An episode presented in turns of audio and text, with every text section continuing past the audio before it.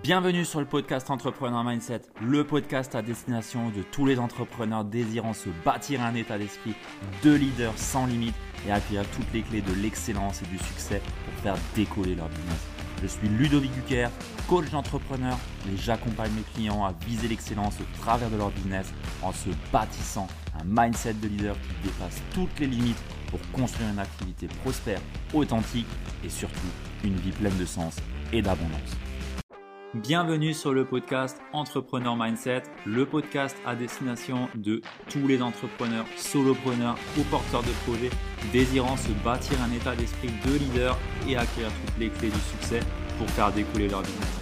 Je suis Ludovic Buquer, Mindset et Business Coach et j'accompagne aujourd'hui les solopreneurs à dépasser leurs blocages et à avancer sur leur vision et leur business tout en restant authentiques et alignés avec leurs valeurs. Bienvenue dans le podcast Entrepreneur Mindset. J'ai le plaisir aujourd'hui d'avoir avec moi Jérémy Coleman, qui est le CEO de Coleman Publishing. Euh, on peut le voir d'ailleurs sur un joli pull bleu qu'il porte aujourd'hui à l'égérie de sa marque. Et euh, bah, déjà, bienvenue Jérémy et euh, merci d'être venu ici. Comment est-ce que ça va? Écoute, ça va très bien. je, rentre de vacances, donc forcément, je suis encore plus fatigué que quand je suis parti puisque j'étais une semaine à Paris. Et sinon, écoute, euh, ça, ça, ça va bien. Les choses vont plutôt bien. Nickel, parfait. Bah écoute, on va pouvoir commencer doucement euh, cette interview mhm. et bah, j'aimerais te demander si tu pouvais te présenter rapidement bien sûr. Euh, aux personnes qui ne te connaîtraient pas encore. Ok. Je m'appelle Jérémy Coleman, j'ai 33 ans, je suis entrepreneur maintenant depuis une dizaine d'années. Je suis tout un tas de projets, mais il y avait quand même tous comme fil conducteur. Moi, le marketing, hein, c'est mon cœur de métier. J'ai fait mes études là-dedans. J'ai un master en stratégie digitale des marques. Alors, c'est très pompeux, hein, c'est de la com digitale en gros, à savoir euh, comment communiquer sur Internet pour vendre. Concrètement, c'est à peu près ça. Et ça m'a suivi à peu près euh, toute ma vie, sur toutes les boîtes que j'ai pu avoir, sur les projets que j'ai pu avoir. J'ai eu des blogs, je travaillais dans la mode, je travaillais dans la séduction, je travaillais dans le sport. J'ai été freelance, j'ai créé une agence, j'ai travaillé pour des grandes marques à Paris. Je travaillais en sous-traitance pour des encore plus grosses marques, mais genre je, n'existais pas en fait, j'étais en marque blanche. Euh, mmh. Je travaillais pour des grosses agences parisiennes et un jour j'ai claqué la porte de tout ça en disant euh, Ok, il y a moyen de gagner beaucoup d'argent, mais ils me font chier, je les aime pas, euh, je passe pas un bon moment à travailler avec eux. Les sujets sont intéressants, mais les problématiques corporate de grosses boîtes sont insupportables, avec les problématiques politiques, les budgets engagés, je me suis retrouvé à cramer, littéralement cramer 80 000 euros de budget publicitaire en une semaine sur une campagne où en trois secondes en la regardant, je disais mais ça va pas marcher ça. Et les gens m'ont dit oui mais on s'est engagé sur ça donc il faut faire ça. Et j'en ai eu marre de ce truc-là. J'en ai vraiment marre de ces trucs-là. Et je me suis dit ok, euh, je vais retourner vers mes premiers amours du business en ligne d'abord dans un premier temps parce que je venais un peu du monde des blogs et des infopreneurs quand même. Et j'ai commencé là-dessus, je ne me suis pas autant épanoui que ce que je voulais là-dessus. Et puis en fait, petit à petit, un peu sans m'en rendre compte, j'ai glissé vers euh, le, monde du coaching, des thérapeutes, euh, de tous les gens qui font de l'accompagnement. Je me suis dit, si je donne à ces gens-là tout ce que je sais faire aujourd'hui, il y a quand même moyen qu'ils explosent et qu'ils fassent des trucs vraiment très très cool. Et en plus, ils auront un impact positif sur le monde par ricochet. Donc en fait, ça me permet moi de rester vraiment dans mon cœur de métier, mais d'avoir une incidence positive quand même. Et tout mmh. ça mis bout à bout, euh, plus le fait que quand moi je me suis lancé un peu là-dedans, c'était vers 2017, c'était un peu l'avènement du coaching, hein. c'était un peu la ruée vers l'or, tout le monde voulait faire ça, c'était cool. Le marché, il arrive à maturité depuis, c'est très bien parce qu'il y a beaucoup moins de conneries qui se passent. Mais c'est comme ça que je suis arrivé vers ça tout doucement. J'ai eu plusieurs entreprises et la dernière, c'est Coleman Publishing, suite à la séparation de mon ancien associé, que j'ai relancé en mai 2021. Et aujourd'hui, on est une équipe de 10 personnes. Euh, on fait rentrer entre 10 et 30 clients par mois. Et on est en train de se développer à vitesse grand V. Quoi c'est assez ouf l'ascension et on va, en revenir, on va revenir dessus un petit peu après. Et euh, justement, bah, j'avais une question, bah, tu as, bien, as bien amorcé le sujet, c'était bah, qu'est-ce qui t'a amené vers euh, justement ce métier du coaching? On entend souvent dire que bah, c'est blindé, euh, le marché il est déjà inondé, il n'y a pas de place pour ramener un nouveau, une nouvelle boîte sur le business coaching pour les coachs. et je précise bien, pas pour créer, pour former des business coachs, mhm. encore une fois, mais bien pour aider les professions d'accompagnement, thérapeutes et ainsi de suite. Euh, quel est un petit peu ton point de vue par rapport à ça, par rapport à un marché dit bouché? Mhm. euh, Il y a plusieurs choses en fait. Déjà, on confond boucher avec arriver à maturité. Euh, un marché à maturité, c'est un marché qui n'est plus en océan bleu, c'est-à-dire qu'il n'y a pas très peu de concurrents et beaucoup, beaucoup de demandes. Il y a toujours beaucoup, beaucoup de demandes, mais il y a beaucoup, beaucoup de concurrents. La concurrence, elle est féroce aujourd'hui sur ce marché-là. Hmm. Et un marché à maturité, ça veut dire qu'il n'y a pas de place pour les gens qui ne vont pas être assez bons. N'y a pas de place pour les gens qui ne vont pas être assez différenciés, qui n'ont pas une personnalité, qui n'ont pas envie de montrer un truc à eux, en fait, et pas de faire comme tout le monde juste bêtement. Quoi. Euh, le marché du coaching et du business en ligne de manière générale, c'est un marché où il n'y a pas de barrière à l'entrée. N'importe quel gamin de 15 ans ou n'importe quelle personne en reconversion de 70 ans peut arriver avec son ordinateur et, décider de se lancer. Donc, ce qui fait qu'il y a beaucoup, beaucoup, beaucoup de gens. Mais en vrai, les gens qui en vivent et, ceux qui sont même au-dessus d'en vivre, il y en a très, très peu. Aujourd'hui, des gens qui font vraiment des beaux chiffres en termes de nombre de clients euh, sur le marché francophone, il y en a peut-être une vingtaine, une trentaine, tu vois, sur, un, pays de 70 millions de personnes. Euh, plus, si tu prends toute la francophonie, on arrive sûrement à 80-90 millions, voire un peu plus il n'y a pas tant d'acteurs qui performent que ça. Le marché, il n'est pas si bouché que ça. C'est juste que c'est un marché à maturité. Donc, en fait, on ne peut plus juste faire n'importe quoi et gagner de l'argent. Et c'est pour ça que moi, je me suis Et moi, je me suis justement positionné, non pas sur des gens qui cherchaient le coaching comme la nouvelle euh, ruée vers l'or. Euh, moi, je me suis positionné sur les gens qui veulent vraiment être coach, accompagnant, mentor, euh, etc., consultant de profession parce qu'ils aiment ça. Je leur dis, voici comment faire pour en vivre correctement. Et c'est quand même pas du tout la même chose. Euh, je ne pense pas qu'on peut faire des réussites fulgurantes de 0 à 10 millions en 3 mois aujourd'hui sur le marché du coaching. Quelqu'un me donne tort, tant mieux pour lui. Hein, mais moi, je ne pense pas. Pas si on prend des risques en plus colossaux. J'ai pas envie de m'adresser à des gens comme ça. Je parle de réussite normale. Donc, ça ne veut pas dire gagner 500 balles. Hein. Ça veut dire quand même, il y a quand même des salaires qui sont confortables dans ces métiers-là quand tu le fais bien. ça veut dire faire entre 2000 et 10 000 euros par mois en faisant une activité qu'on aime et qui nous épanouit et en bossant pas 90 heures par semaine. Quoi. Mmh. Moi, c'est ça que je vends, en fait, quelque part. Oui, c'est clair. Et euh, j'aime bien le, parallèle que tu fais, euh, marché à maturité et pas marché bouché. Ça, c'est une bonne définition que je vais garder parce qu'effectivement, on le voit, il n'y a plus la place pour les, personnes qui sont là par opportunité, en fait, des affairistes, j'ai envie de les appeler. Oui. Et euh, bah, tu le vois aujourd'hui, ces affairistes, aujourd'hui, tu les vois dévier vers d'autres marchés NFT. Ah ils sont dans les, les, cryptos, les NFT, le Web3. Oui, bien sûr. Exactement. Et demain, ce sera dans autre chose. Euh, après, ce sera le métaverse, encore plus un le Web3. Enfin, ouais. Euh, en fait, si tu veux, un marché bouché, c'est euh, je suis médecin dans une commune, il y a déjà 10 médecins. C'est bouché. Hein, voilà. Ouais, je suis médecin, il y a 10 millions de personnes en France, mais il y a plein de régions qui manquent de médecins. C'est pas un marché bouché, c'est un marché maturité. Et de la même façon qu'en fait, il y a des typologies de coachs ils sont ultra surpeuplés euh, et ils sont tous euh, plus copier-coller et plus nuls les uns que les autres. Donc en fait, si tu arrives avec une démarche différenciante, reconnaissable, unique, authentique, et avec une vraie compréhension de ce que les gens veulent acheter et de est-ce que toi, tu es capable de les aider à obtenir ce qu'ils veulent, il y a de la place. Mmh. Ouais, c'est clair. C'est une bonne définition comme ça, j'aime bien. Euh, Jérémy, tu es un entrepreneur qui est déjà depuis plus de 10 ans du coup dans l'entrepreneuriat, donc tu as une certaine résilience, une certaine place dans le marché, une certaine autorité. Euh, mmh. et on dit souvent, ou on entend souvent que les entrepreneurs qui, voilà, qui réussissent, qui performent, qui sont résilients dans le temps, ont une certaine frustration au début qui les ont lancés, qui les ont amenés là-dedans, et pas juste ils ont vu la lumière. Et bah, je voulais me, mmh. me demander en fait si chez toi, il y avait aussi quelque part une certaine frustration qui t'a amené, qu'est-ce qui te fait maintenir comme ça? Je pense que toutes les réussites, je mets réussite entre guillemets parce que réussite ça peut vouloir dire plein de choses, mais là on va parler vraiment de réussite financière, euh, capitaliste, voilà, pratico-pratique. Hein. Euh, ce n'est pas des gens qui ont quelque chose de plus que toi, c'est des gens qui manquent quelque chose de plus que toi.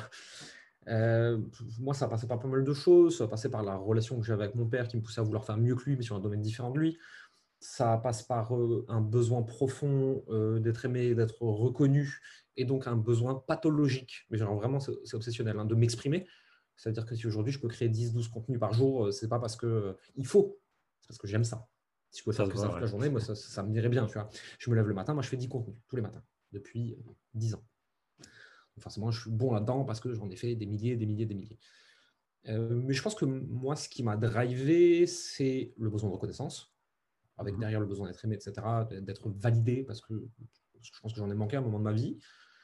Euh, le besoin de liberté, liberté financière. parce que je, suis. on me fait très vite chier, tout me fait très vite chier et j'ai pas du tout envie qu'on me fasse chier. Euh, et donc, en fait, quand tu as de l'argent, tu peux dire aux gens euh, Tu me saoules, casse-toi. Tu, peux leur dire avec euh, politesse, amabilité humilité, mais tu es dépendant de personne. Donc, quand quelque chose te gonfle, tu l'enlèves de ta vie. Point barre. Mmh. Ça, a aussi un, pendant qui est pervers, à savoir tu vas, au fur et à mesure que tu avances, tu vas cultiver de moins en moins de résilience et traîner de plus en plus dans ta zone de confort parce que tu peux payer pour pas en sortir. Il faut faire attention à ça, bien sûr. Mais, moi, c'est ça, en fait. C'est euh, le besoin profond d'être aimé et reconnu, et derrière, le besoin profond qu'on me foute la paix. Et justement, avec une équipe de 10 personnes, comme tu le dis, est-ce que la liberté, tu arrives toujours à la nourrir comme tu l'entends ou est-ce que c'est pas quelque part quelque chose qui est un peu un frein ou qui, te, mmh qui pourrait te déranger? Oui et non. Euh, alors, au tout début, quand tu commences à recruter, tu fais n'importe quoi, euh, tu fais du micromanagement, et donc en fait, tu es toujours autant sollicité par tes clients, par ton business, et en plus de ça, tu es sollicité par toute ton équipe. C'est un enfer. Et au fur et à mesure, tu apprends en fait à, recruter, tu apprends à déléguer, tu apprends à manager, et pas à micromanager. Et tu donnes aux gens des projets sur trois mois, avec des, étapes, et avec des chiffres clés à suivre euh, selon leur pôle. Et en fait, ils sont autonomes, ils viennent seulement te poser des questions quand ils ont, mais tu n'es plus en train de leur dire quoi faire, comment le faire, etc. Et derrière, en fait, tu coaches tes équipes à coacher tes clients. c'est ce qui se passe en tout cas. Et donc, en fait, je ne suis pas tellement dérangé que ça. Euh, je peux, euh, Après, ça dépend de comment ta, boîte est structurée, comment elle est recrutée, etc. Mmh. Moi, j'ai Xerius, mon bras droit, qui est quand même euh, beaucoup plus dans l'opérationnel que moi. C'est lui qui manage tout l'intérieur de la boîte pour qu'elle fonctionne bien quand même. Hein. Moi, je suis avec une démarche plus de recul sur la vision, sur les plus grandes choses et sur les quelques étapes où je suis essentiel. Aujourd'hui, parce que euh, parce qu'on n'a pas encore recruté, parce que je suis encore meilleur là-dessus pour, pour, le moment par rapport aux autres, etc. ça peut aussi évoluer, ça. Je pense que c'est comment tu construis ta boîte et comment tu, construis tes équipes et quelle culture d'entreprise tu insuffles, etc. Euh, moi, ils savent qu'ils peuvent me contacter tout le temps, mais qu'ils doivent aussi me dire euh, urgent, pas urgent, pas du tout urgent, très très urgent. Donc, je ne suis pas toujours en réaction au moindre truc tu définis bien les règles et tu as un cadre bien imposé avec tes équipes. C'est ça, en fait, avec tes équipes comme avec tes clients, en fait, il faut poser un cadre très, très strict euh, sur ce qui est OK, ce qui n'est pas OK, ce que tu veux, ce que tu ne veux pas. Et ça permet aussi aux gens de dire voici le cadre. Moi, j'essaie de donner un cadre assez large et de leur foutre la paix à l'intérieur. Hmm. Donc, moi, euh, je ne sais pas quand ils travaillent, la moitié du temps, je ne sais pas ce qu'ils font et je ne leur demande pas. Euh, je ne sais pas quand ils sont off ou pas, la moitié du temps, par si on a des réunions, mais je donne de la liberté à l'intérieur du cadre. Et c'est ce qui me permet, moi aussi, d'en avoir quelque part. Mais je l'ai appris ça sur le chemin, hein, je ne savais pas. Hein. Bah, il, y a encore huit, il y a encore huit mois, je ne savais pas ça. Hein. Ouais, bon, c'est sûr, ça s'apprend sur le chemin, mais, euh, mais, mais c'est. Je pense qu'à force que ton entreprise, du coup, parce qu'elle est très récente quand même, de quoi, mai, mai 2021. Moins, moins d'un an. Ouais, moins d'un an. Moins d'un an et plus de 100 clients accompagnés en moins d'un an. Euh, sans compter les offres annexes, les petits produits, euh, les one-one, des choses comme ça. C'est vraiment juste sur notre produit principal, une centaine de clients accompagnés sur, sur un an, sur, neuf mois. Et, justement, euh, par rapport à ce redémarrage à zéro avec l'ADG, l'Académie des Génies, qui est ton mhm. produit phare à l'heure actuelle, et justement, comment est-ce que tu as réussi à ressortir un, un, produit comme ça ou une nouvelle boîte? Vraiment, tu as réussi à tout reconstruire et tu as réussi à t'asseoir quand même euh, avec une position de leader, j'ai envie de te dire, sur le marché, euh, à concurrencer les plus gros et euh, avec une approche qui est complètement différente. Mhm. Quel est ton retour d'expérience par rapport à cette construction? Qu'est-ce que qu'est-ce que tu as eu comme état d'esprit pour relancer ça? Et avec voilà, qu'est-ce que tu as mis en place pour réussir à relancer ça d'aussi mhm. aussi fort, j'ai envie de, de, te dire? La première chose, c'est de voir que l'ADG la date de juin 2021 au moment où on enregistre ça, on est euh, fin, mars 2022, donc la, la DG est effectivement très récente. Mais les concepts qui sont derrière, c'est des concepts que moi je popularise et que je véhicule depuis 3 ans, 3-4 ans. Donc déjà, euh, l'idée de fond, la, big idea de, ce qui est dans la DG, euh, elle n'est elle est pas sortie de nulle part. c'est une maturation de mes propres idées, mes propres tests, mes propres expériences sur 3-4 ans. Ensuite, derrière, comment relancer de zéro? En fait, si tu veux, je l'avais déjà fait. J'avais eu euh, la meute, j'avais eu le programme Mercure, j'avais eu le programme Gandhi, j'avais eu le programme Business Canapé, j'avais plein de programmes. Donc, si tu veux, une fois que tu as fait un truc plusieurs fois, tu sais comment le refaire. Maintenant, effectivement, je partais de zéro. Euh, bah, je suis allé en mode comme public, euh, crash and burn, ça passe ou ça casse. Je vais relancer un programme, voici ce qu'il y aura dedans. Il n'y a rien qui est fait. Vous pouvez rentrer pour la moitié de ce que ça vaut vraiment parce qu'il n'y a rien qui est fait. Je vais le construire avec vous. Je m'attendais à avoir 5-10 personnes et construire le programme autour d'eux. On a été 28 et j'ai failli faire un burn-out. Euh, parce que quand tu as 28 personnes qui arrivent, il n'y a rien qui n'est prêt. Genre, il n'y a pas une minute de vidéo de préparer. Il n'y avait pas un coach, il n'y avait rien. J'étais seul avec 28 personnes. C'était un peu, un peu stressant euh, à refaire. Je ne le fais pas comme ça. Euh, mais le marché a répondu à ce que j'ai proposé. Ok. Et c'est quoi la plus, grande, la plus grande leçon que tu en sors de, de cette expérience, d'un point de vue état d'esprit à avoir? Quand tu n'as pas le choix, ça passe. Ok. Donc c'est brûler ses navires et alors, je ne pense pas que ce soit la meilleure façon de vivre serein. Ouais, vrai. Euh, moi, je, vis avec un stress euh, intense parce que je veux aller très vite, très fort depuis un an. et que, entre guillemets, vu que la boîte, elle a recommencé en juin, j'aurais dû me dire, je pars de zéro. Sauf que moi, dans ma tête et dans mon ego, je pars pas de zéro. En fait, ça fait 3-4 ans que je fais ça. En fait, c'est juste que c'est une toute nouvelle boîte, certes. Mais euh, donc, en fait, si tu veux, j'essaie de rattraper 4 ans en 6 mois. Donc, forcément, c'est le bordel. C'est hyper stressant, c'est hyper fatigant, c'est beaucoup de boulot, c'est beaucoup de réflexion, c'est beaucoup de management, de gestion, de machin, de trucs. Si je m'étais dit, euh, bon, ben, pour passer de 0 à 1 million, la plupart des gens, il leur faut 3 ans, je me laisse 3 ans. Je connaissais le chemin, ça aurait été cool. On va faire ça en 12 mois. Hmm. Euh, ouais, c'est un autre challenge. C'est un autre challenge.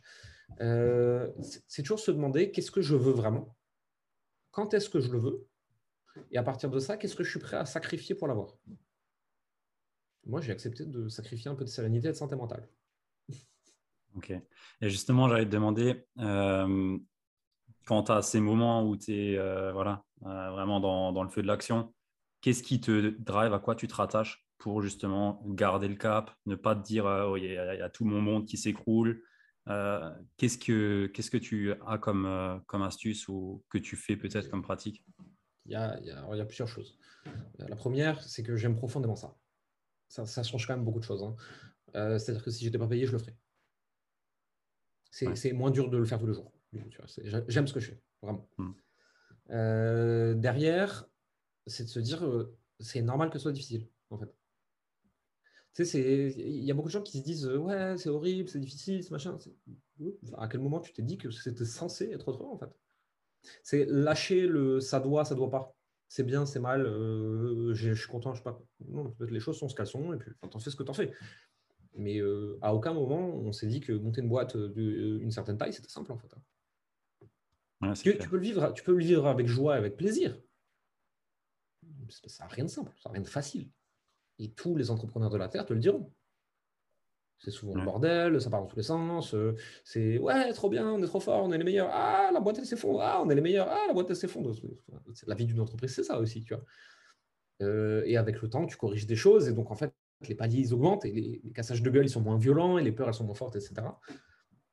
Et encore aujourd'hui, nous on a des périodes de peur, etc. Parce que ben, parce qu'on a une grosse structure qu'on a voulu staffer très très vite. Euh, qu'on a staffé pour la croissance. Et bah, sujet de la croissance, elle a un peu moins vite que prévu. tout de suite, la balance, elle est un peu casse-gueule parce que on dépense beaucoup d'argent tous les mois pour, être, pour, se maintenir, en fait, juste simplement, sans même parler de croissance. Et en fait, derrière, il y a ce truc de Ouais, mais au pire, quoi? Ouais, c'est vrai. Euh, la boîte s'effondre. Je me bats comme un chien pour replacer toute mon équipe quelque part.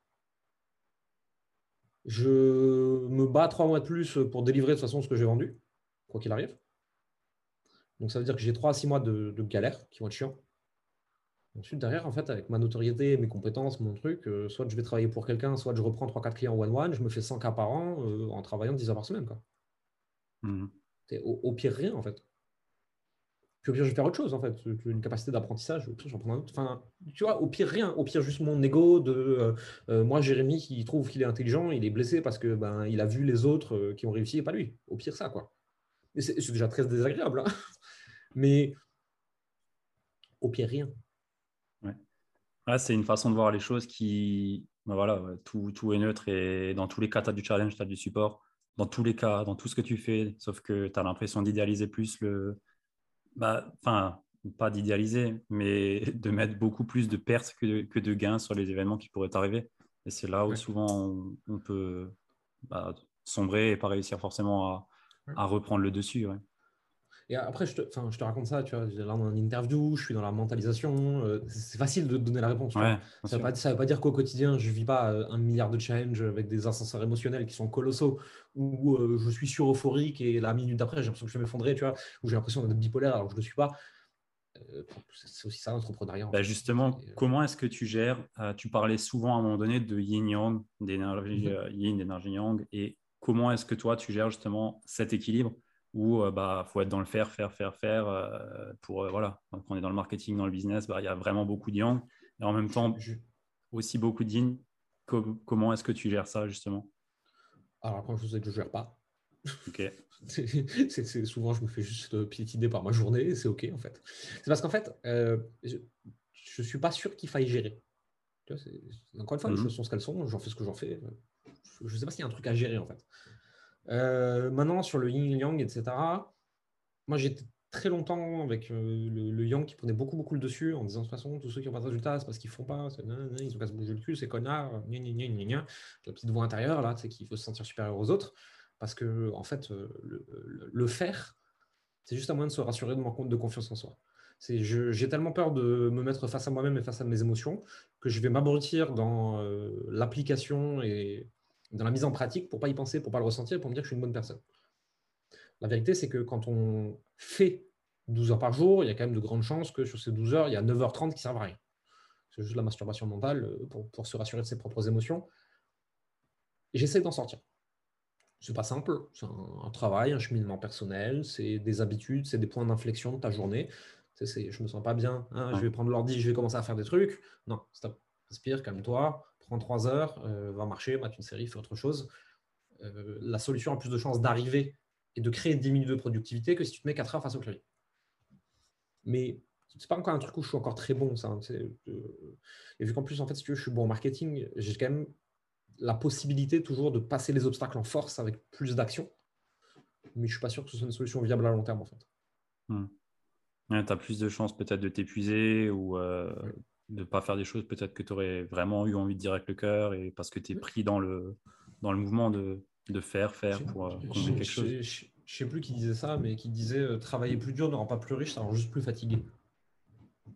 Ah, c'est pas mal. Je connaissais pas. Moi, je sais pas qui l'a dit. Je sais, plus, je sais plus si c'est Gary Vaynerchuk ou quelqu'un. Ce serait marrant que ce soit lui. J'allais dire, ça serait le bon pour lui dire ça. Euh, ouais, mais encore une fois, tu vois, lui, pareil, euh, il le dit. Je suis pas accroché à mon identité d'entrepreneur. L'argent, foncièrement, je m'en fous. moi, pourquoi je suis heureux C'est parce que de un, j'aime ce que je fais. De deux, tous les matins, je me lève en me disant que ma famille pourrait mourir et que ce qui compte, c'est eux et que tout le reste n'a pas de sens.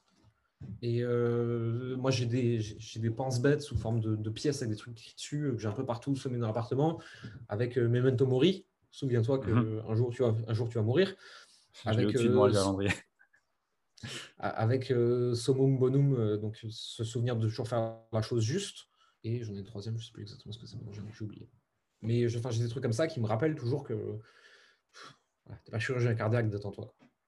Ouais c'est une bonne façon de voir les choses aussi, de relativiser et de prendre du recul, justement.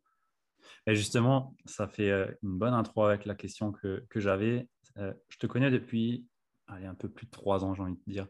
Et il y a trois ans, c'est pas du tout le même Jérémy que j'aurais eu en face de moi.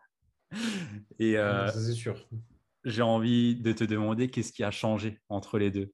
Parce que le Jérémy que je connaissais il y a trois ans, il était euh, beaucoup plus, beaucoup plus répulsif dans, dans, sa façon de communiquer, dans son marketing. Alors qu'aujourd'hui, c'est un Jérémy qui est beaucoup plus dans le cœur pour moi, euh, de mon point de vue. Euh, bah, en tout cas, je te le dis, de mon point de vue, ça l'est. Donc, qu'est-ce qui a changé entre, entre les deux? Qu'est-ce qu'il y a eu entre ces deux, deux phases? Hmm. Je pense que j'essaie de me protéger quelque part.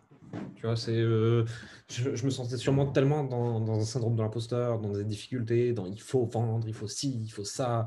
Et puis, ben, j'apprenais encore le marketing, le copywriting toutes ces choses-là. Et ben, quand tu apprends de nouvelles choses, en fait, si tu veux, tu, bois les paroles, tu découvres les règles, tu les intègres, tu les appliques. Puis arrive un moment, tu te rends compte qu'elles ne te conviennent pas, donc tu restes de côté. Aujourd'hui, j'ai plus envie de faire du marketing répulsif de connard. Euh, mon marketing répulsif, c'est juste, c'est pour toi si, oui. Et si tu rentres pas dans cette case, ça ne veut pas dire que tu es une merde, ça veut juste dire que ce que je fais n'est pas pour toi. Et je t'aime et je te souhaite beaucoup de bonheur. Mais juste, moi, je n'ai pas envie d'essayer de t'aider parce que ce n'est pas mon rôle. Mmh. Alors qu'avant, j'aurais tendance à dire euh, si tu n'es pas prêt à faire ça, ça, ça, ça, ça, ça, ça c'est même pas la peine de venir me parler, j'ai pas de temps pour les gens comme toi. Euh, le Jérémy il y a trois ans, j'ai envie de lui dire mais putain, pour qui tu te prends quoi? Comment tu parles aux gens? Tu n'as rien fait ces gens-là, arrête de leur gueuler dessus. Euh, mais c'était c'était une part de moi-même que je n'acceptais pas, tu vois. Enfin, si tu veux, je le, je, le, rejetais sur les autres, mais en fait, c'était une part de moi qui n'était pas acceptée. C'est une part de moi qui aussi avait envie d'être dans l'île, de faire de la méditation, de chanter des chansons, tu vois. Enfin, je caricature un peu exprès, mais c'est toute la part euh, énergétique et plus ligne de moi qui, que j'avais envie de rejeter parce que, euh, parce que j'étais entouré de gens qui rejetaient cette part-là, euh, parce que professionnellement, ça me réussissait de faire ça comme ça à cette époque-là. Mais je sentais bien qu'il y avait un truc, tu vois. C'est d'un côté, je disais aux gens, euh, bouge-toi le cul, euh, espèce de con, euh, sinon t'es une merde, t'es pas prêt à être entrepreneur, tu vas pas gagner d'argent, et puis de toute façon, moi, si tu me donnes pas au moins 55 000 euros, de toute façon, je travaille pas avec toi, j'ai pas que ça à foutre. Et derrière, en fait, j'avais l'autre moitié de mes amis qui faisaient du travail énergétique et, des choses comme ça, tu vois, et, qui, et qui acceptait une, puissance qui les dépasse. Tu vois. Donc, il y, avait une dissonance en fait en moi. Et, elle s'exprimait avec violence. Je pense que c'était plus l'expression de la peur et du manque d'amour de soi qu'autre chose. Ok. Et puis, puis, ça, ça évolue en fait, avec le travail thérapeutique, avec le travail de coaching, avec Aujourd'hui, je, suis beaucoup soutenu, écouté, épaulé et challengé positivement par beaucoup de gens de mon entourage proche, ce qui me permet aussi de grandir en tant qu'humain. Mmh. Ok, super. merci pour ta réponse. Euh, justement, par rapport à. Enfin, c'est pas justement, mais par rapport à l'alignement qu'on entend souvent chez les, entrepreneurs. D'ailleurs, tu as écrit un super livre sur le sujet qui s'appelle Alignement de mémoire. Euh, tous les combien de temps est-ce que tu fais un exercice comme ça où tu revois un petit peu, j'ai envie de te dire, euh, bah, ton, ton, ton, socle ou ta base de ta partie identitaire et ta vision euh, de voilà, tes valeurs, est-ce qu'elles ont bougé, qu'est-ce que, comment tu les nourris Est-ce que tu fais déjà ce travail? Euh, J'imagine la réponse, mais est-ce que déjà tu fais ce travail et tous les combien de temps est-ce que tu, tu, tu, le refais ou tu repasses dessus? Mmh alors, euh, moi, je lis beaucoup. En fait, j'alterne entre des livres purement business marketing, euh, des bios de gens célèbres, etc., et des livres vraiment purement développement personnel et spirituel. À chaque fois que je lis un livre comme ça, ça me pousse à m'interroger sur où j'en suis. Ok. Mais en dehors de ça, euh, aujourd'hui, et ça, je ne le pensais pas forcément il y a quelques années, tu vois, c'est assez récent, c'est peut-être même de quelques mois, tu vois. L'identité est définie par l'ego. L'ego, c'est je, c'est moi, la séparation de moi et le reste, hein, etc. C'est ni bien ni mal, c'est là, ça, a une raison d'exister. Et euh, l'identité et l'ego, c'est un truc qui fluctue. Ce que j'étais persuadé d'être il y a six mois, il y a un an, il y a dix ans, n'est plus le Jérémy d'aujourd'hui. Hmm. Donc, à partir du moment où tu intègres ça au niveau émotionnel, parce que tu l'as vécu à de nombreuses reprises, tu es capable, même si c'est dur, hein, de. Chaque fois que tu as une, une phrase, une pensée, une croyance, quelque chose qui vient de l'ego et de l'identité, tu es capable de dire Attends, là je le dis parce qu'à un moment de ma vie, ça m'a servi de croire ça. Mais c'est pas pourtant que c'est une vérité absolue, parce que la vie m'a prouvé que tout ce que j'ai cru à un moment n'était pas forcément des vérités. Euh, donc, est-ce que ça me sert toujours? Et pourquoi c'est là? Qu'est-ce que ça vient m'apprendre euh, Je vais donner un exemple purement marketing. Euh, il y a encore un an de ça, j'étais en mode vendre au téléphone, c'est mal. De toute façon, les vendeurs, c'est tous des connards. Moi, je fais des MP de gentil monsieur. Alors, ça place une dichotomie. Moi, je suis gentil, les autres sont méchants. Si les autres ont plus de résultats que moi, c'est parce qu'ils sont méchants, blablabla. Bla, bla. Mais derrière, en fait, c'était juste aussi un moyen d'attirer à moi des gens comme moi, plus introvertis, pour que moi, je n'ai pas à faire ce truc-là qui était difficile pour moi, qui était le téléphone. Ouais. Et euh, j'ai beaucoup pesté publiquement, en les accusant de tous les mots de la terre, sur beaucoup de, leaders du marché francophone. Aujourd'hui, 95%, je suis pote avec eux, et on va bouffer, boire des points ensemble, etc. Et je crois, je crois que le, le, gros du déclic, c'est passé il y a six, mois, un truc comme ça. Je suis en train de bouffer à Paris avec Julien Musy, que tout le monde connaît sur le marché français. Hein. Mmh. un programme de coaching qui est très connu, etc. Puis on discute de tout, de rien, etc. Et puis on parle un peu de business et tout. Il me dit, vous, faites toujours pas d'appel? Je dis, ah non, j'aime pas ça. Genre, vraiment, je fais, ah, j'aime pas ça. Et là, il me regarde, mais avec tout le naturel du monde, il me fait, mais c'est pas à toi de les faire. Et là, il y a un petit truc qui fait boum. et c'est vraiment, sais, j'étais tellement en fait dans un business euh, qu'on appelle lifestyle business à taille humaine pendant très très longtemps. Effectivement, ben, si j'avais voulu faire des appels, j'avais souvent qui les fasse. Et là, en fait, je suis en phase de croissance, je commence à construire une équipe, un produit, j'ai plus de monde, plus de chiffre d'affaires, etc. Et donc, en fait, foncièrement, je pourrais tout à fait me staffer euh, d'un mec au téléphone mais je nie carrément la possibilité, quoi. Parce que dans ma tête, c'est je vais devoir le faire. Et là, il me dit ça, et je me rends compte qu'en fait, mon paradigme a changé, que mon identité, elle peut maintenant shifter, et quand même, c'est juste que je trouve quelqu'un qui est capable de le faire d'une façon qui soit alignée avec mes valeurs, et avec la façon dont moi j'ai envie de le faire. Mmh. Et, euh, tu sais, il me dit ça, et je, je dis rien. Je ne sais même pas sur quoi répondre. Et je, crois qu'un mois, un ou deux mois après, on faisait le premier recrutement. Et donc, vraiment, aujourd'hui, euh, les croyances, l'identité, en fait, c'est l'ego, c'est utile, c'est bien que ce soit là. Et à la fois, euh, ça change. Ça change. Ça, et ça, ça, va changer, tu vois. Il faut, euh, régulièrement checker ses croyances, en fait. et justement, euh, ça, tu le fais par rapport à la lecture. Du coup, tu, tu lis un bouquin, il y a un truc qui résonne en toi, et du coup, là, tu vas, tu vas creuser. Quoi. Et en discutant avec des gens. En discutant avec les gens de mon équipe, en discutant avec ma femme, en discutant avec des coachs, en discutant avec d'autres entrepreneurs à chaque fois qu'ils disent un truc qui me trigger sur quelque chose, je me dis, ah, ça, me trigger, euh, c'est parce que j'ai la croyance profonde que je ne suis pas d'accord avec eux. En quoi ça me sert, à quoi ça me dessert cette croyance? Et est-ce qu'elle mériterait d'être réétudiée? Est-ce que peut-être qu'il faudrait que j'aille regarder si ma croyance actuelle ne me dessert pas? Il n'y a pas de croyance vraie ou fausse. Hein. Une croyance qui te sert ou te dessert. Et une croyance qui te sert à un moment peut te desservir à un autre, en fait. donc, c'est comme ça que je fais évoluer mon système de croyance et, ma notion d'identité de qu'est-ce qu'est-ce qu'est Jérémy. En fait. Ok.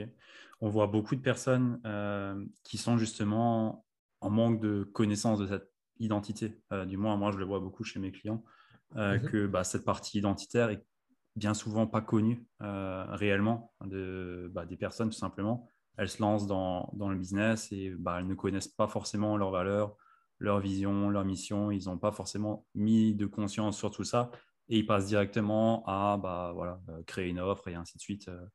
Euh. Et sauf qu'à un moment donné, ils ne se sentent pas alignés du tout. Euh, qu'est-ce que tu recommanderais toi? Est-ce que tu penses qu'il est nécessaire de ton point de vue de travailler cette partie identitaire en amont? Ou de ton point de vue, bah, on peut directement y aller feu et se lancer?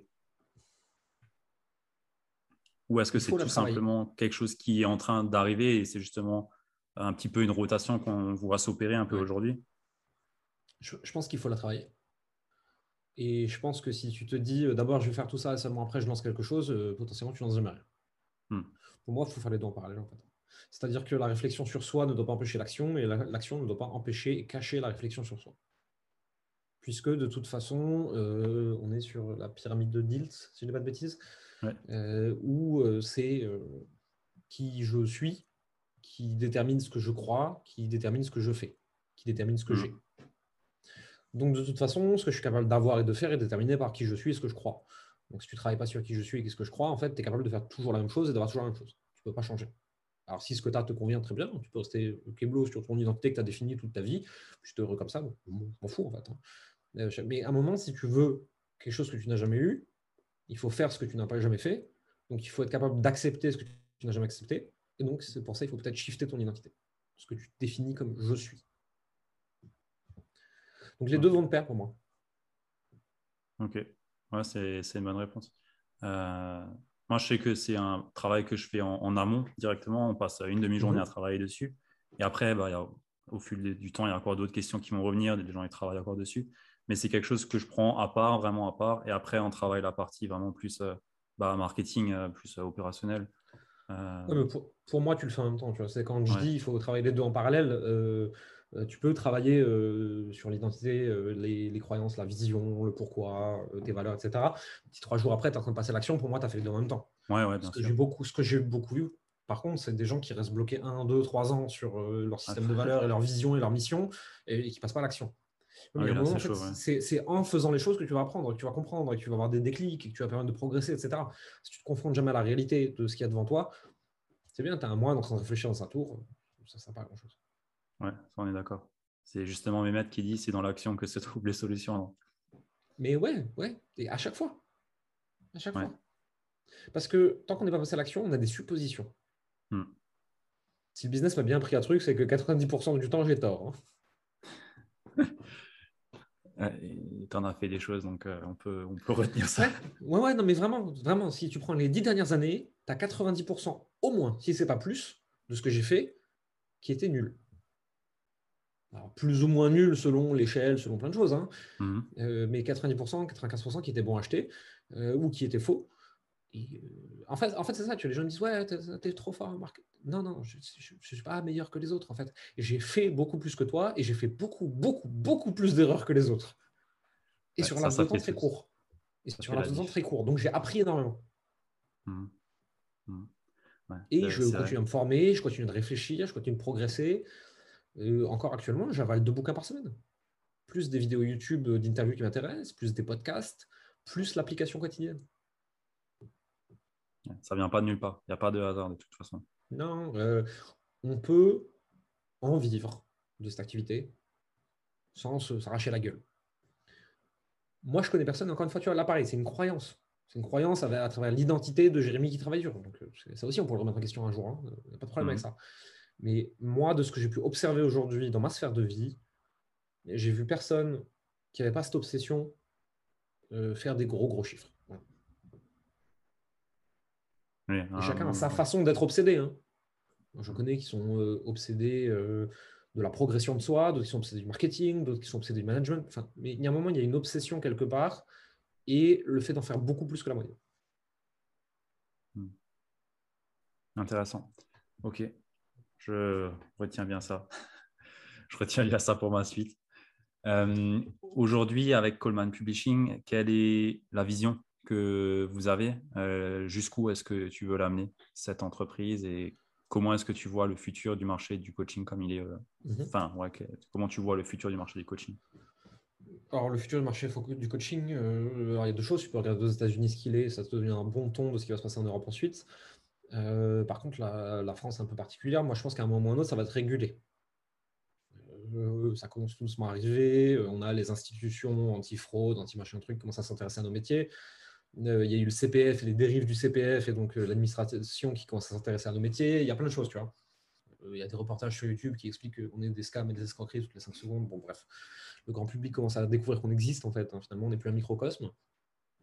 Donc pour moi, ça se réguler, ça va pousser les gens à faire toujours plus les bonnes choses, toujours plus légalement, toujours plus proprement, euh, et tu ne pourras plus euh, faire de la vente sous pression euh, psychologique au téléphone en étant en ayant une société à Hong Kong d'ici 6, 12, 18 mois. Déjà aujourd'hui, c'est légal, hein, mais ça peut passer entre les mailles du filet, ça ne, sera plus le cas dans le futur. donc, pour moi, le marché du coaching va aller vers ceux qui veulent faire les choses bien, proprement, dans le cadre de la loi et de l'éthique et de la morale, telle qu'elle est entendue dans les valeurs françaises. Ça va aller vers ça. La vision de Common Publishing là-dedans, alors déjà, moi, mon ambition est foncièrement sans limite, mais euh, il y, a des no-go pour moi, il y, a des red flags. C'est-à-dire qu'il faut que ça reste intéressant et amusant, ou, enfin, une grosse partie du temps. Il faut que ça reste lucratif. Et il est absolument hors de question que ça mette en danger ma vie personnelle, ma vie de famille, euh, mes amis proches, ma femme, etc. Euh, dans notre relation. Que ça dégrade nos relations. si c'est pour devenir ces milliardaires tout seul, ça ne m'intéresse pas. Maintenant, je ne pense pas qu'on devienne milliardaire par accident. Je pense que c'est une volonté profonde d'aller sur un marché assez gros et de faire ce qu'il faut. Je peux changer d'avis, mais je ne suis pas sûr de vouloir aller là. Je ne suis pas très sûr d'avoir envie de payer le prix qu'ils ont payé. Euh, et ils ont payé un prix. Maintenant, euh, foncièrement, est-ce que, est que notre entreprise va s'arrêter à 1 million, 10 millions, 100 millions? Je n'en sais rien en fait. Euh, je vais aller jusqu'où là où c'est marrant en fait. Et si c'est marrant assez longtemps, j'irai sûrement très loin. Maintenant, juste, je pense que le, plafond d'une entreprise comme ça, admettons, même si je me projette à 40 ans, tu vois, je pense que le plafond, il va être autour de 100 millions parce que je pense, et encore une fois, croyance, identité. Tu vois. Euh, mais aujourd'hui, j'ai la croyance que pour être euh, au-delà de 100 millions, il faut vraiment faire des gros, gros, gros sacrifices que je suis de toute façon pas prêt à faire. Voilà. Et où est-ce qu'on va emmener quand même publishing avec ça euh, C'est encore en cours de réflexion interne. On a deux, trois chemins possibles. Hein. Les chemins des entreprises comme la nôtre, ils sont toujours les mêmes. Hein. C'est soit avoir des produits de plus en plus hauts, soit avoir des produits complémentaires, soit ouvrir une autre cible. Hmm. Et, aujourd'hui, vous n'avez pas encore fait. pas encore. Aujourd'hui, on teste des choses. Je n'ai pas, de, pas de réponse toute faite à apporter. Euh, on est en train de regarder ce qui nous plaît, ce qui nous amuse. Et encore une fois, tu vois, on est en train de regarder qu'est-ce qui va être le plus agréable. Et qu'est-ce qui va nous plaire le plus et euh, nous permettre d'avoir la plus grande contribution. En conséquence de cette plus grande contribution, d'avoir le plus d'argent, donc de pouvoir faire des choses encore plus cool avec, et ainsi de suite. Je n'ai pas de réponse toute faite parce qu'en en vrai, c'est quoi? J'en sais rien. Et franchement, j'ai pas besoin de savoir, tu vois. J'ai une vision théorique de l'entreprise, tu vois, mais elle peut tellement changer sur le chemin que. Je, sais comment amener ce genre de boîte à 10 millions, tu vois. Je sais faire. Enfin, je sais la théorie, j'ai jamais fait. Et donc, je vais aller en direction de cette théorie, je vais regarder ce qui se passe sur le chemin. Et j'y vais, si tu veux, avec une âme d'enfant, en fait. Ah, tiens, ça, je découvre, j'ai jamais fait. Ok, je pense que c'est ça. Ah, non, merde, c'était pas ça. ok, on va essayer à côté. Tu vois, c'est un jeu. J'aime bien cette façon de le voir comme un jeu et pas justement de. Bah, quand, quand, tu, quand tu dis, ouais, on va aller vers les 10 millions, enfin, voilà, je dis ça maintenant, mais on va aller vers les 10 millions, beaucoup de personnes s'imaginent, euh, ok, ça va plus du tout être un jeu, là, maintenant, c'est. On est dans le dur, on est dans le vrai. Maintenant, c'est des affaires, c'est vraiment le, le vrai. Et euh, le fait que tu l'amènes comme un jeu, je trouve que c'est une bonne approche. Tu as, des gens sérieux dans ton équipe? Parce qu'il y a un moment, pour arriver à cette taille d'entreprise, il faut des gens sérieux. Ça ne veut pas dire que toi, en tant que dirigeant, tu dois être le plus sérieux de tous. Hein. Hmm. En général, au contraire, tu dois celui qui est un peu foufou et qui, amène 100 idées aux gens sérieux, et sur les 100 idées, les gens sérieux en gardent 3 et ils les déploient. Euh, moi, j'ai des gens très, très, très sérieux sur euh, toutes les parties juridiques, comptables, administratifs. Euh, mes coachs aiment profondément coacher, mais ce pas des foufous qui partent dans tous les sens comme moi. Et heureusement, sinon les clients qui un plomb. Xerius, mon bras droit, quand j'arrive toutes les trois secondes avec une nouvelle idée, il me dit calme-toi. Je garde ton idée, elle est bien, mais calme-toi, redescends un peu, etc. Tu vois, c'est justement parce que j'ai des gens carrés que moi, je peux être complètement toc-toc. Je mmh. peux sautiller partout et faire n'importe quoi, tu vois. Et après, juste en fait accepter un truc très bête, hein, c'est que euh, la, plupart des entrepreneurs que tout le monde admire, ils n'ont aucune idée de ce qu'ils font. C'est-à-dire comme toi, tu as l'impression d'être complètement dépassé par ce qui est en train de se passer à 1000, 2000, 5000, 10 000, que moi j'ai l'impression d'être complètement dépassé, euh, qui est en train de se passer autour d'un million. Il y a des gens qui sont complètement dépassés à 10 millions. Ok. Donc on est tous dans le même bateau au final. Ouais, ouais, ouais, c'est juste pas les mêmes chiffres et donc pas les mêmes enjeux et pas peut-être pas la même pression, tu vois, mais je ne pense pas qu'il y en ait. Si euh, celui qui en est à sa dixième boîte monté à 10 millions, euh, ouais, d'accord, lui, c'est ce qu'il fait. Ah, lui, il est serein. Moi, je sais pas ce que je fais. C'est pour ça que je me fais, c'est pour ça que je suis entouré aussi, tu vois. Hmm. C'est parce que moi, j'ai une vision, j'ai une énergie, j'ai une émotion, je sais ce que je veux pour le marché, j'ai une intuition sur où il peut aller, et je me dis, moi, je vais là. Et je trouve des gens qui rendent ça possible moi, en vrai, euh, à part donner une impulsion et une vision et dire moi je veux aller là, et en donner les moyens en créant une équipe, en, fédérant des clients, etc., je fais ce que je peux. quoi. Il y a des jours où j'ai l'impression d'être euh, Bernard Arnault, et il y a des jours où je suis, en, je suis, en, slip et en claquette dans mon lit, et je me dis putain, et moi j'ai une entreprise de cette taille-là, putain, ils sont pas dans la merde. J'imagine bien. C'est fluctuant. Bah, c'est la, la, vie d'un entrepreneur, c'est la vie d'une personne qui a un projet à gérer tel, de telle taille. Et il y a des personnes derrière, donc forcément, à un moment donné, tu peux pas non plus être euh, le mec qui est tout le temps serein, dans, droit dans ses bottes à 1000% et qui à aucun moment ne doute de quoi que ce soit. C'est pas possible. Mmh. À un moment donné, on est humain. Mais ce qu'on dit pas assez, par contre, c'est que quand tu commences à jouer avec des plus gros chiffres, euh, tu dois te poser d'autres questions. Mmh. Qu'est-ce que je fais de cet argent? Comment je le sécurise? Est-ce que je l'investis? Est-ce que je garde en perso? Qu'est-ce que je mets en pro? Quel type de société je monte? Quelle fiscalité je vais avoir? Euh, Plus d'argent, même plus de problèmes. Mmh. C'est des problèmes intéressants. Hein. plus de possibilités aussi, mais surtout plus de questions et plus de problèmes derrière. Le, truc, en fait, on ne se rend pas compte. Tout le monde dit, moi, je veux faire 100K, moi, je veux faire ci, moi, je veux faire ça, etc. Mais en fait, quand tu te retrouves avec 100K sur ton compte, tu es là, tu es, euh, qu'est-ce que j'en fais? Qu'est-ce que je fais avec? Parce que ton train de vie n'a pas augmenté. Hein. Mm. Qu'est-ce que, je, fais avec tout cet argent? Tu as peur euh, Personne ne m'a expliqué comment je. Et, euh, moi, quand j'ai commencé à avoir de l'argent, je commençais à poser des questions à tous les gens que je rencontrais qui en avaient un peu. Je fais, et toi, tu le mettrais où? Tu, ferais quoi? Mm. Et j'ai fait, j'ai fait, une moyenne de toutes ces réponses et j'ai décidé laquelle était la bonne pour moi. Tu vois. Mm. Ouais, bah, ça c'est sûr, c'est chacun, chacun. Après, par rapport à ça, c'est pour un autre domaine, carrément un autre domaine. Chacun voit les investissements comme il les, il les entend et il y a des profils après. Euh, c'est pour, ça que j'en ai fait un, pour ça que j'en ai fait un podcast, pour parler d'argent. Mais en vrai, un très bon podcast d'ailleurs. Merci. Moi, j'ai envie de raconter des trucs. Donc, ça, c'est les épisodes où je suis tout seul où je raconte mes trucs. Et en fait, finalement, en fait, je raconte juste mes prises de conscience. Hein, c'est rien de plus. Hein. Hmm. Et derrière, je fais venir des invités, mais je le fais pour moi. Et je me dis, bon, moi, ça me ramasse dans le salaire d'autres gens. Mais en vrai, euh, je fais venir des gens très, très intelligents et je leur dis, toi, comment le fais?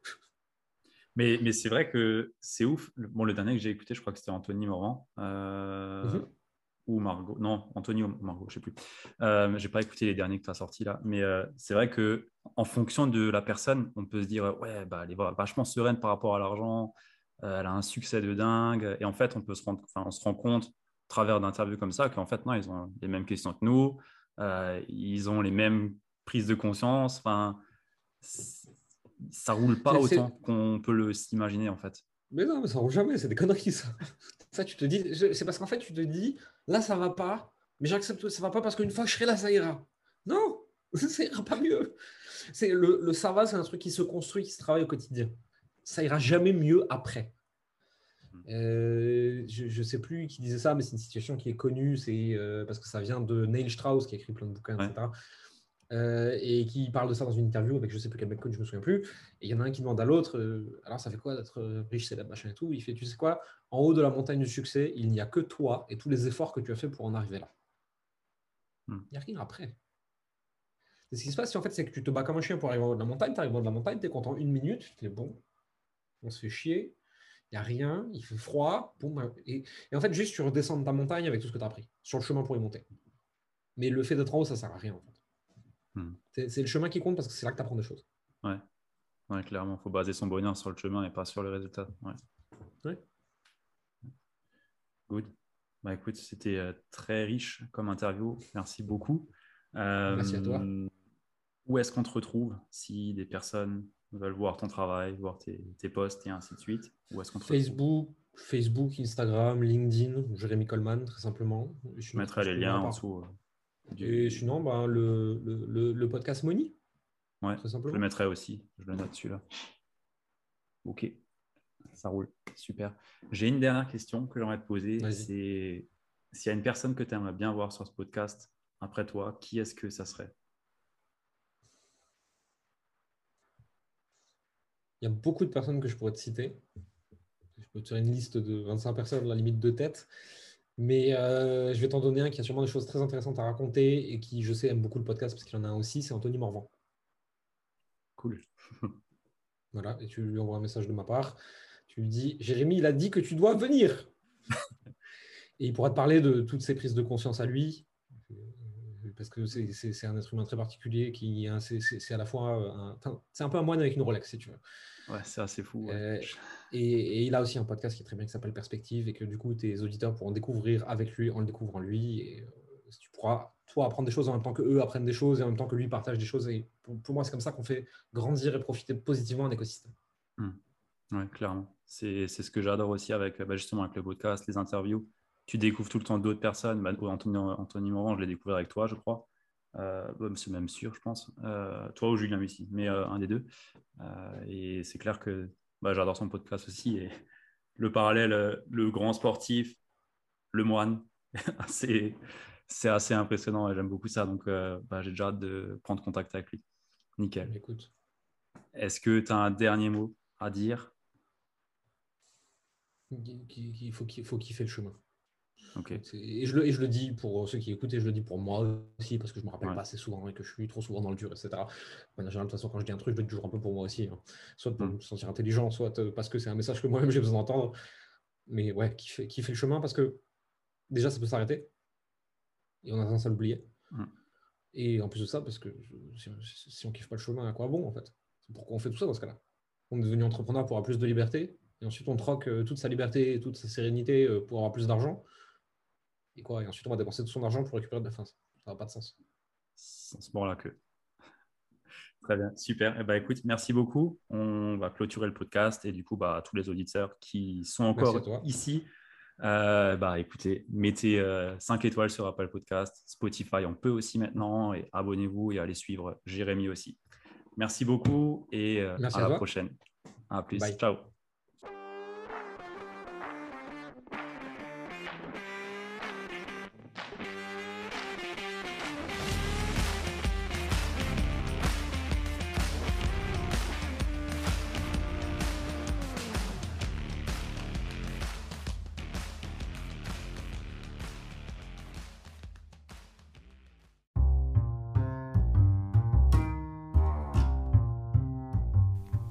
Arrivé jusque-là, je te félicite, tu fais partie des entrepreneurs les plus déterminés et bien entendu les plus assidus. Donc merci à toi d'être resté jusqu'à là et pour te remercier, j'ai envie de te partager une masterclass, une conférence que j'ai le plaisir de t'offrir et qui se nomme les 5 erreurs à éviter pour devenir un entrepreneur prospère et avoir un mindset de leader qui est tiré de plus de 40 interviews que j'ai pu faire et bien entendu de mon expérience où j'ai moi-même pu accompagner plus de 40 entrepreneurs. Donc cette masterclass, cette conférence, elle t'est offerte. Il y a 40 minutes de valeur, vraiment. Il y a vraiment de la valeur. C'est des choses que je dirais à mes clients sans retenue et c'est ce que j'ai envie de te partager. Donc tu as le lien juste dans la show note, donc dans la description de cet épisode de podcast. Et si ça ne fonctionne pas, je t'invite à venir me voir sur Instagram et je t'enverrai ça directement dans ta boîte de réception. Sans plus tarder, je te retrouve de l'autre côté. A plus, ciao